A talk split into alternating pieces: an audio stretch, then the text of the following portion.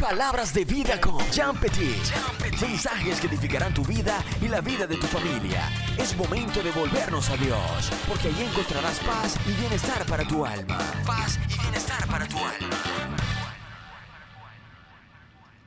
Hola, Dios te bendiga. Querido hermano, gracias por estar aquí nuevamente en mi podcast Palabras de Vida. Hoy seguimos con el tema de por qué usamos a Dios como tarjeta de crédito. Este es el capítulo número 2. Mi nombre es Giancarlo Petit y vamos a continuar desarrollando. En el punto anterior dijimos que en el podcast anterior, perdón, dijimos que Dios permite a veces estas cosas por amor. Pero quedaba que en que no nos equivoquemos. No nos equivoquemos porque Dios también es ira. Dios también puede entrar en ira contra una persona, contra un pueblo. Busquemos la palabra de Dios. En Números 32, capítulo 32, versículo 13 dice, el Señor se enojó con los israelitas y los hizo vagar por el desierto durante 40 años, hasta que murió la generación entera que había pecado a los ojos del Señor. Querido hermano, quiero que veamos algo. Dios es muy paciente por amor, pero también es ira contra, los, contra las personas que lo desafían. Fíjense que el pueblo de Israel tuvo 400 años de esclavitud en Egipto, Dios los saca de Egipto, los libera, ¿Y qué hizo el pueblo de Israel? Desafió a Dios. Eso es tema para otro podcast, pero desafió a Dios. Empezó a adorar a otros dioses, empezó a hacer cosas que no estaban de acuerdo, empezaron a quejarse. ¿Y qué hizo Dios? Entró en ira. Entró en ira contra Israel en ese momento. Los hizo vagar por 40 años en el desierto. Entonces, hermano, eh, el, punto central de este mensaje es por qué queremos usar a Dios solamente en los momentos de dificultad, solamente en los momentos que, necesitamos de Él. Y cuando todo está bien, cuando todo aparentemente está bien, entonces nos olvidamos de Dios. Fíjate que eh, toma, yo te recomiendo que tomes las oportunidades que Dios te da mientras puedas hacerlo. tenemos que buscar de Dios mientras pueda ser hallado. Busquemos la palabra de Dios en Isaías 55, 6 que dice, Versículo 6, busquen al Señor mientras puedan encontrarlo. Llámenlo ahora mientras está cerca. Que los malvados cambien sus caminos y alejen de sí hasta el mínimo pensamiento de hacer el mal. Que se vuelvan al Señor para que les tenga misericordia. Si vuelven a nuestro Dios, Él perdonará con generosidad.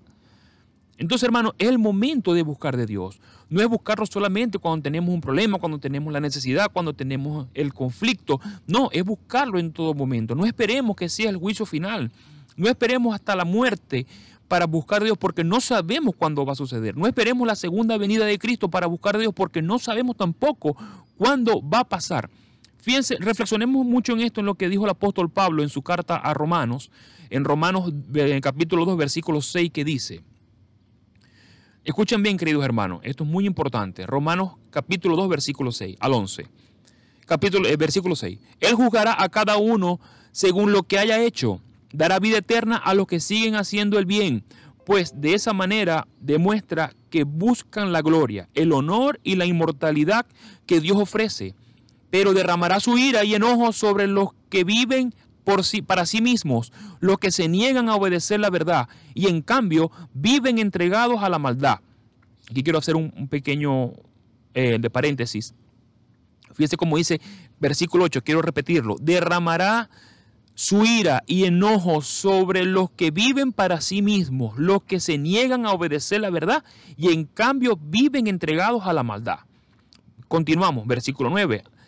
Habrá aflicción y angustia para todos los que viven haciendo lo malo, para los judíos primero y también para los gentiles. Pero habrá gloria, honra y paz de parte de Dios para todos los que hacen lo bueno, para los judíos primero y también para los gentiles, pues Dios no muestra favoritismo.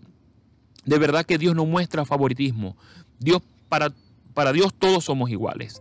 Pero entonces aquí, está, aquí el apóstol Pablo nos está hablando de las dos caras de la moneda. Lo que va a pasar si haces el mal, si vives alejado de Dios. Y lo que va a pasar si haces el bien. Lo que va a pasar si buscas de Dios. Dios, aquí Pablo te está hablando de las dos realidades, te está poniendo los dos contextos para que tú seas el que decide, porque a la final, querido hermano, nadie va a decidir por ti, eres tú el que decide.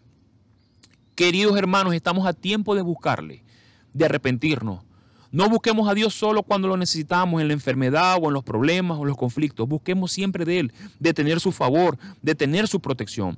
Aceptemos a Cristo, su único Hijo, cual es el único mediador entre Dios Padre y nosotros. No hay otro camino. No quiero que me malinterpretes, querido hermano. Con estas palabras no quiero decir que no vas a tener aflicción, que no vas a tener problemas si buscas de Dios. No, lo que quiero decir es que estos problemas van a existir siempre, pero con el favor de Dios los vas a pasar. Con la ayuda de Cristo vas a ser vencedor. Y lo más importante, la victoria está garantizada. Que cuando ese problema llegue y toque tu puerta, o cuando ese problema a tu familia llegue, ya tú tengas el favor de Dios contigo y sus ángeles estén dispuestos para ayudarte. Y no tengas que empezar de cero y caer en un ciclo de empezar de, cero, buscar de Dios, te olvidas de Él, buscar de Dios, te olvidas de Él, porque Dios no quiere eso. Y Dios lo va a permitir porque te ama, pero va a haber un momento que no lo va a permitir. Entonces debes reflexionar en esto. Hoy te quiero decir, si quieres aceptar a Jesús hoy, el día de hoy, como tu Salvador, déjame ayudarte. Yo quiero que hagas conmigo esta oración que voy a hacer en este momento para que juntos puedas aceptar a Jesús en tu corazón y puedas llevar a partir de este momento una vida, una vida recta, una vida conforme a los mandamientos de Dios. Repite conmigo. Señor Jesucristo, hoy Padre te reconozco como mi único y suficiente Salvador. Reconozco que he fallado, reconozco que he pecado, que he pecado contra ti, Padre pero hoy, Señor, te pido perdón por todos mis pecados. Te pido que me bañes, Padre, con tu sangre preciosa, la sangre que quita el pecado del mundo. Y te pido, Dios Padre, que, que anotes mi nombre en el libro de la vida y me des la salvación eterna. Y en el nombre poderoso de Jesús, amén. Querido hermano, si hiciste conmigo esta oración, déjame decirte que hay fiesta en el cielo hay, hay, gozo en el, en, el, cielo, Dios está contento porque tú aceptaste a Cristo, porque tú vas a empezar a partir de este momento a llevar una vida, una vida digna, una vida cristiana, una vida conforme a los mandamientos de Dios. Que ojo, no es una vida aburrida como mucha gente piensa. Al contrario, una vida de felicidad, una vida de abundancia, una vida de muchas cosas buenas que van a suceder en tu vida. Ahora para despedirme, quiero orar por las personas que están escuchando este podcast y por todos ustedes. Gracias Padre Señor por permitirme este medio para llevar tu palabra. Gracias Señor por permitirme que este mensaje llegue a cada una de las personas que lo está escuchando. Que esta palabra caiga Señor en tierra fértil. Que esta palabra Señor pueda florecer en los corazones de todas las personas que me están escuchando. Pido tu protección, pido tu bendición para todos mis hermanos que están escuchándome en este momento, para su familia. Dale la provisión Señor, dale salud, dale prosperidad Padre amado.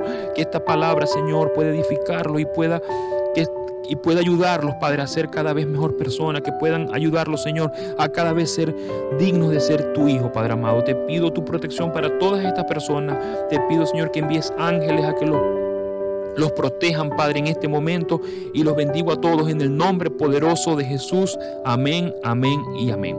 Muchas gracias por estar aquí. Nos veremos en un próximo podcast. Amén.